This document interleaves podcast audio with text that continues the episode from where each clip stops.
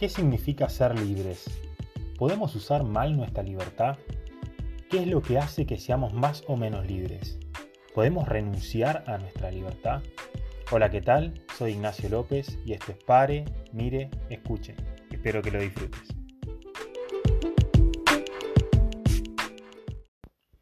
Bienvenido a una nueva edición de Pare, Mire, Escuche. En el día de hoy te propongo reflexionar acerca de la libertad. ¿Qué es la libertad? ¿Cómo funciona? ¿Qué significa ser libres? Y lo primero que habría que decir es que la libertad se entiende de muchas maneras, es decir, no hay una única concepción. Y esto es importante porque el modo en que concibamos la libertad va a condicionar fuertemente el lugar que le demos en nuestra vida y cómo decidamos vivirla. La Real Academia Española tiene 12 acepciones de la palabra libertad, de las cuales la primera de todas me parece la más completa. Dice, la libertad es una facultad natural que tiene el hombre de obrar de una manera o de otra y de no obrar, por la que es responsable de sus actos. A mí me parece que hay dos puntos interesantes para comentar de esta definición. El primero es este, la libertad es una facultad natural, algo que nos viene dado. Como dice un tanto drásticamente Jean-Paul Sartre, un filósofo existencialista francés del siglo XX, estamos condenados a ser libres. No podemos no ser libres. Ciertamente existe una libertad exterior que puede ser condicionada o arrebatada de muchas maneras, como por ejemplo cuando una persona es encarcelada. Pero lo más profundo de la libertad es su dimensión interior, algo que no se nos puede quitar y todavía más importante, que no podemos renunciar, algo a lo cual no podemos renunciar. Nuestros pensamientos, creencias, valores, las decisiones que tomamos frente a lo que nos pasa, las palabras que usamos, todas estas cosas las elegimos libremente y no podemos no hacer una elección frente a ellas. Callar, por ejemplo, ya es una elección libre. No, usar palabras eh, implica un uso de la libertad. El segundo elemento de la definición es este. La libertad es la que nos hace responsables de nuestros actos. De hecho, somos responsables de lo que hacemos libremente. Las decisiones que no son libres no pueden tener una carga moral, no pueden ser juzgadas como buenas o malas. Por eso nadie nos premia por hacer una buena digestión o tener un sistema inmunológico bien desarrollado. Por el contrario, sí se nos pide que rindamos cuentas de lo que depende de nuestra libertad, como por ejemplo llegar temprano al trabajo, ser honesto y responsable, cuidar nuestros vínculos. Somos responsables de las buenas o malas decisiones que tomamos en relación con este tipo de cuestiones. Cuanta más libertad hay en una acción, más responsables somos de ella. No es lo mismo llegar tarde al trabajo porque se rompió el tren en el que viajabas que porque te quedaste mirando la televisión y se te hizo tarde. En líneas generales, podría decirse que todas las concepciones de la libertad están de, acuerdo en, reconocer estas dos características. La libertad es una facultad natural y es la que nos hace responsables de nuestros actos. Las diferencias respecto de cómo se entiende la libertad aparecen principalmente en el alcance que creemos que tiene. De hecho, podría decirse que las distintas concepciones de la libertad forman una amplia gama de matices que van desde una libertad absoluta a una casi negación de los actos libres. En el primer extremo se ubican pensadores como Sartre, a quien mencionamos hace un rato. Para este filósofo nuestra libertad es absoluta, lo cual significa que absolutamente todo lo que hace a nuestra vida depende de nuestros actos libres. Para Sartre no existe la naturaleza humana, los valores objetivos o las características dadas por naturaleza. Todo se construye a partir de nuestra libertad. Nacemos absolutamente indeterminados, con posibilidades infinitas y cada decisión que tomamos en la vida, pequeña o grande, nos va definiendo. Sobre esta filosofía se apoya, por ejemplo, la comprensión de la sexualidad que tienen las posturas constructivistas más radicales de hoy en día. Según estas posturas, nuestra identidad sexual, incluido el sexo biológico, es algo que se construye, que depende de nuestras decisiones, porque en última instancia se considera que la biología, la genética, las cuestiones fisiológicas y todo, y todo lo que hace a nuestro cuerpo también está sometido a nuestra libertad. Para estas posturas, realmente, existencialmente, somos lo que queremos ser, somos como nos autopercibimos. Más allá de este ejemplo contemporáneo, lo interesante es que para Sartre, la pregunta por quiénes somos se contesta con nuestra muerte, cuando ya no podemos hacer nuevas decisiones. Recién después de nuestra muerte podemos decir quiénes somos. Antes de eso, estamos en constante cambio, en un proceso de formación constante. De acuerdo con esta filosofía, los valores, la naturaleza humana, el sentido de la vida son todas construcciones, cosas que creamos nosotros con nuestras acciones. Esto significa que principios como la sinceridad, la responsabilidad, la fidelidad o la cultura del trabajo son valores siempre y cuando yo con mis actos los elijo. Es decir, para esta filosofía no es que yo elijo esas cosas porque son valiosas, No elijo la honestidad porque la honestidad es un valor, sino que son valiosas porque yo las elijo. Es decir, cuando yo digo hay que ser honesto, estoy diciendo la honestidad es un valor. ¿Se entiende? Es exactamente al revés de un realismo. Mis elecciones libres son las que hacen que las cosas tengan sentido. Si bien Sartre considera que su filosofía es sumamente optimista, de hecho esta idea de la libertad absoluta tiene cierto encanto, porque nos, nos encantaría poder hacer lo que nosotros querramos, no tener límites, decir que tiene valor y que no, que nos hace bien y que no. Lo cierto es que también hace de la libertad algo mucho más pesado y difícil de cargar. De hecho, entender la libertad de esta forma no solo significa que somos responsables de absolutamente todo lo que tiene que ver con nuestra vida, es decir, tu carácter, tu personalidad, tus gustos, todo, sino que además significa que no tenemos parámetros externos que nos ayuden a decidir bien. No hay valores, no hay un orden, no hay algo a lo cual podamos recurrir para ver qué es lo que nos hace bien. Entonces no, no, existen este tipo de referencias externas que nos ayuden a descubrir cuál es la mejor decisión. La vida humana es una hoja en blanco, podemos hacer lo que queramos, pero asumiendo que seremos absolutamente responsables de los efectos y las consecuencias de lo que hagamos. Somos completamente responsables de nuestros fracasos, nuestras penas, nuestros dolores, nuestros errores. Todo depende de nuestras acciones. Por eso, Sartre habla de angustia y desesperación como sentimientos muy asociados a la libertad. La libertad entendida en sentido absoluto tiene necesariamente o está muy ligada a este tipo de sentimientos, la angustia, la desesperación. Por último, esta concepción de la libertad también pone fuertemente en jaque nuestra relación con los demás. De hecho, Sartre es abiertamente ateo, entre otras razones, porque considera que la existencia de Dios es una limitación directa a esta libertad absoluta. Lo cual es cierto, libertad absoluta y Dios no pueden coexistir. Pero más allá de la existencia de Dios, el verdadero problema de la filosofía de Sartre son los demás. ¿Qué pasa con la libertad del otro? ¿Qué pasa con las acciones de los demás que pueden afectarme sin que yo lo quiera o elija? Por eso, en un libro titulado A puertas cerradas, Sartre llega a decir que para él el infierno son los otros. Podría decirse entonces que esta mirada a la libertad es muy individualista, muy egocéntrica, si bien es una postura bastante extrema, lo cierto es que el existencialismo de Sartre es bastante coherente. Si te interesa profundizar un poco más en esta filosofía, Sartre tiene un ensayo bastante corto y fácil de leer titulado El existencialismo es un humanismo, en donde explica los puntos centrales de su filosofía y fundamenta por qué la considera optimista. Para mí es una lectura bastante recomendable. En el otro extremo tenemos las posturas que consideran que la libertad está tan condicionada por factores externos que prácticamente no existe. Un claro ejemplo de esto es el conductismo, una escuela de psicología surgida a principios del siglo XX. Para esta escuela, las decisiones que tomamos no surgen de la libertad, sino de una combinación de estímulos externos. Es decir, no solo tus decisiones cotidianas, sino también tu gusto por las matemáticas, el arte o el cine, el deporte que disfrutas practicar, o la carrera profesional y el trabajo que elegiste en tu vida, son todas cosas que en realidad no elegiste porque las querías, sino porque los distintos estímulos externos que fuiste recibiendo a lo largo de tu vida te hicieron elegirlas. Por eso, en última instancia, para esta escuela la libertad es prácticamente una ficción. No hay algo así como una decisión libre. De hecho, grandes referentes del conductismo como Watson y Skinner creían que era posible moldear a la perfección una persona si desde sus primeras horas de vida se le propiciaban los estímulos adecuados. Hay una novela muy buena de Aldous Huxley titulada Un mundo feliz, que aborda muy bien esta temática. En la sociedad retratada en este libro, las clases sociales se construyen a la perfección a partir de determinados estímulos. Por ejemplo, una persona de clase social media, desde sus primeras horas de vida, recibe todos los estímulos necesarios para que sienta, quiera y elija inevitablemente un estilo de vida típico de la clase media. Es decir, sus gustos, anhelos, vocación laboral, familiar, etc. Todo surge y se construye a partir de esos estímulos. Como siempre decimos, en el punto medio está la virtud. Personalmente creo que la recta comprensión de la libertad se sitúa entre estos dos extremos, los cuales ciertamente tienen aspectos valiosos. Por un lado, el existencialismo de Sartre tiene razón en afirmar que nuestras decisiones definen quiénes somos. Si bien no creo que tengan un impacto absoluto en nuestra vida, porque hay cosas que tenemos dadas y son inmodificables, como el temperamento, la genética y otras cosas más, sí me parece válido destacar que en alguna medida vamos construyendo la persona que queremos ser a partir de nuestras decisiones libres. Como, hemos dicho en otra oportunidad, somos lo que hacemos repetidamente. Aunque no de forma absoluta, es cierto que los hábitos que vamos adquiriendo a partir de decisiones libres van moldeando quiénes somos.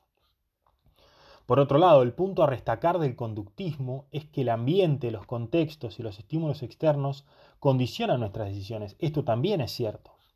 Sobre este principio operan, por ejemplo, el marketing y la publicidad.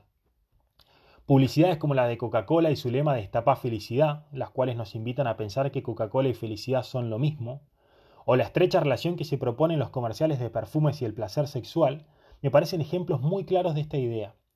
De hecho, en las publicidades de perfumes generalmente hay una señorita muy linda en actitud provocativa, una fiesta VIP o una persona semidesnuda, que nos sugiere una conexión entre el placer sexual y el uso de ese perfume. Las conexiones que hace la publicidad para incentivar el consumo de sus productos a veces son muy obvias, pero otras veces no. De hecho, se considera que una publicidad es buena cuando conscientemente no te das cuenta de la conexión que se está sugiriendo. Una vez escuché que en una publicidad de Coca-Cola, cuando aparecía la típica botella de vidrio bien fría, las gotas de agua que caían por afuera simulaban el cuerpo de una mujer. Tu mirada rápida y consciente no lo percibe, pero tu inconsciente sí. Entonces lo que esa publicidad hacía era que inconscientemente vincules la Coca-Cola con la atracción hacia una mujer. Y esto lo que hace es que refuerza tus ganas de querer una Coca-Cola. En fin, nos fuimos un poco de tema, pero creo que vale la pena tener presente que hay algo de esto en la vida diaria. Nuestra libertad no opera desde un nivel abstracto, completamente incondicionado. No es posible tomar decisiones al margen de nuestro contexto y de los estímulos externos que recibimos constantemente. De todos modos, esto no significa, como sugiere el conductismo, que todo sea producto de esos factores externos. En última instancia, los factores externos nos condicionan, pero no nos determinan. Es como un juego de cartas. En la vida recibimos determinadas cartas, que serían las circunstancias o las cosas que no elegimos, y, no, no podemos jugar con todo el mazo pero sí podemos y tenemos que decidir qué hacer con esas cartas que recibimos, cómo las vamos a usar, y ahí está la libertad. Entonces, para recapitular, podría decirse que la libertad es una facultad natural que nos permite tomar determinadas decisiones de las cuales somos responsables.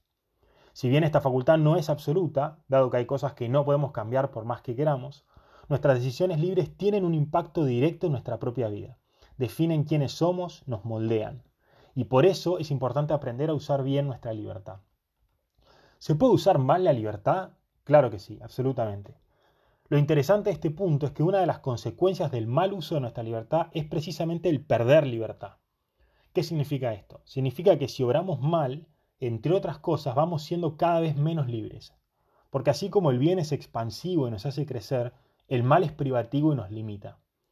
Por ejemplo, si estando en pareja me ejercito en la infidelidad, esto no solo tiene impacto negativo en mí y en mi pareja, sino que además me va quitando libertad, porque esa repetición de actos me van convirtiendo cada vez más en esclavo de mis impulsos sexuales.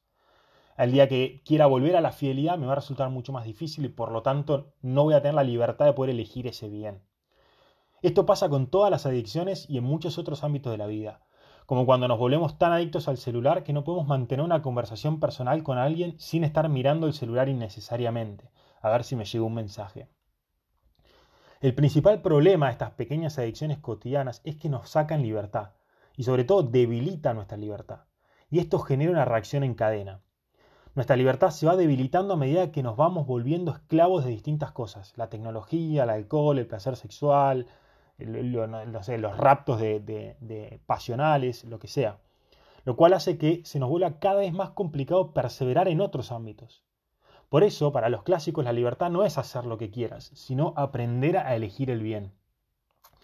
La libertad no consiste en dormir, satisfacer el deseo sexual o hacer nuestras necesidades en cualquier lado y en cualquier momento, como haría cualquier otro animal, sino precisamente en aprender a controlar y subordinar esos deseos a cosas más grandes. A veces nos parece que un perro que duerme donde quiere es más libre que nosotros, pero en realidad la libertad está en poder subordinar ese deseo de quedarme dormido a bienes más grandes. Por ejemplo, escuchar la clase que necesito para aprobar esta materia para terminar la facultad. La persona verdaderamente libre es la que puede elegir el bien y permanecer en él aun cuando es arduo y desafiante. Esto significa que cuanto más perseveramos en el bien, más libres somos.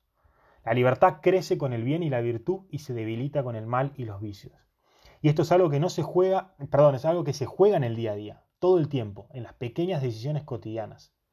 Por eso, ser verdaderamente libre exige mucha virtud, no es algo fácil.